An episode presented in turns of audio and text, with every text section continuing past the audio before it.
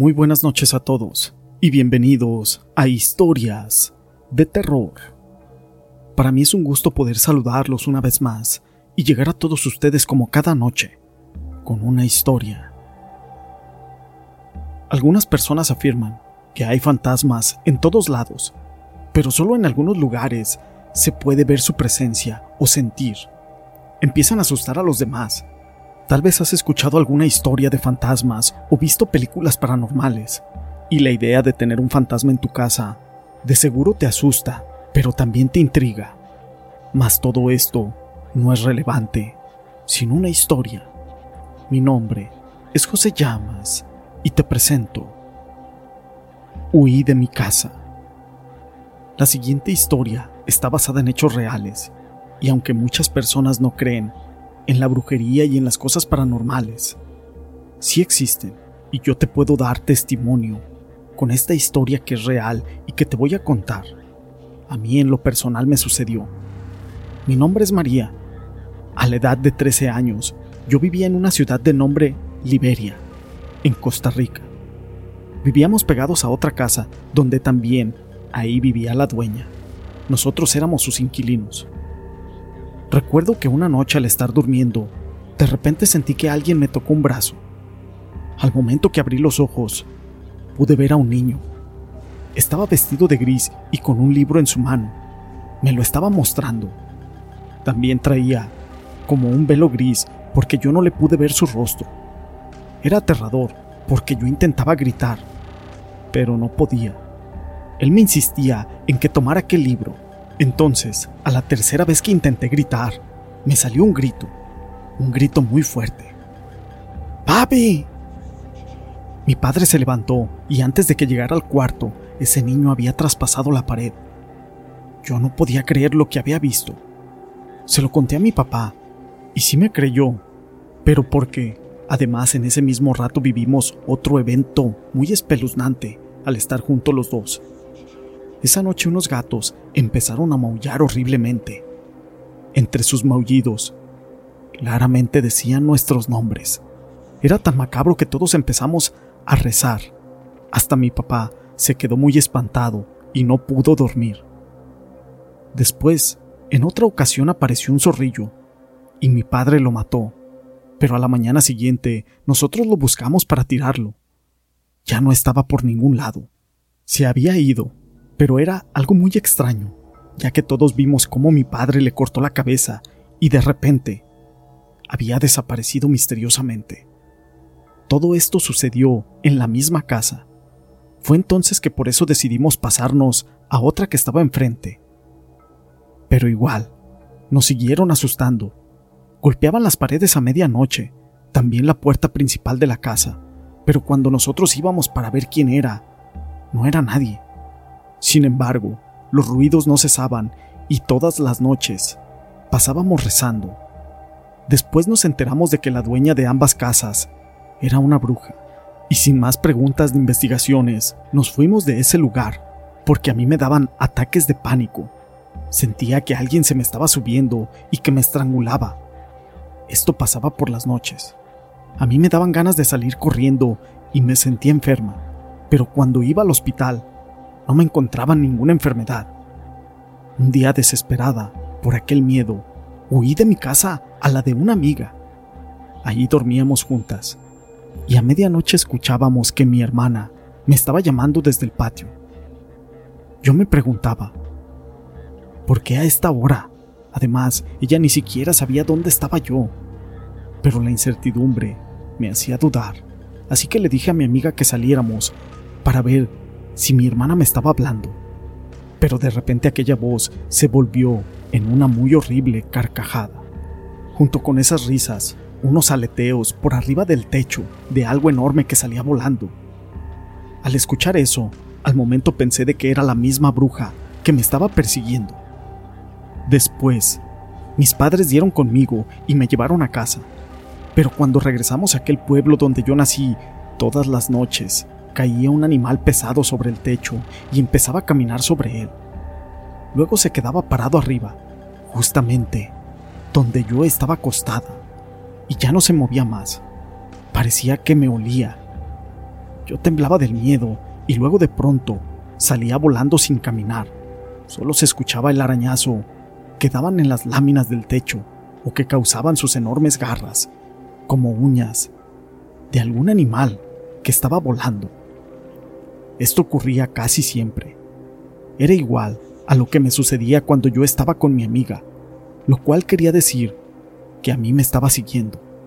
Tiempo después, en una noche que estábamos conversando con una amiga de la familia, de pronto se vino abajo algo muy pesado de un árbol y cayó al suelo con todo y ramas. Fuimos corriendo para ver qué es lo que había caído, pero no vimos nada. Yo noté que mi amiga se había puesto muy nerviosa y rápido se fue. Entonces les dije a mis padres que tal vez ella era la bruja. Después, esa misma noche, como a las cuatro de la mañana me despertó un sonido tenue, y al abrir los ojos vi un gran sapo encima de mi pecho comiendo insectos de la pared. Yo entré en pánico y grité mucho. Mi padre en ese momento llegó y me lo quitó y le dije que cómo había entrado eso, si yo mantenía el cuarto cerrado. Mi padre solamente lo tiró. En esa ocasión, yo estaba de visita con ellos porque yo ya vivía en la capital. Y cuando regresé, luego me llamó mi supuesta amiga. Le platiqué aquello del sapo y le dije que sabía perfectamente quién era. Ella Rápidamente colgó el teléfono y nunca más volvió a mi casa, ni siquiera a llamarme. Ya cuando regresamos de la ciudad, de Liberia, tuvimos otra experiencia familiar en la cual caía sangre del techo de la sala. Pero mi padre revisó y no había nada. La sangre que chorreaba era muy extraña porque era negra, y a los días empezó a salir un horrible olor del cuarto de mi papá. Después de esto, él se enfermó de neumonía Después, encontró de dónde venía aquel hedor y encontró una bolsa, la cual estaba destilando sangre. Al abrirla, tenía seis semillas de tejocote, y en cada semilla había dentro un corazón de un pájaro cocido.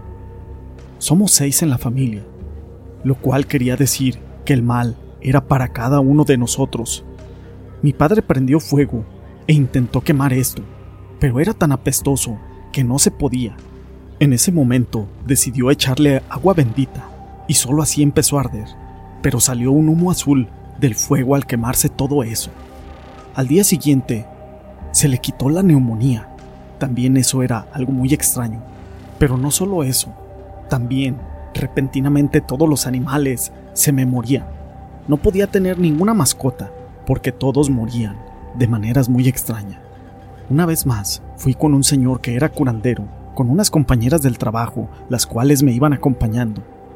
Íbamos en mi carro, y cuando llegamos el brujo, en cuanto me miró, sin decir nada me dijo, Hace ocho días se te murió una perrita, diciéndome exactamente cómo había muerto.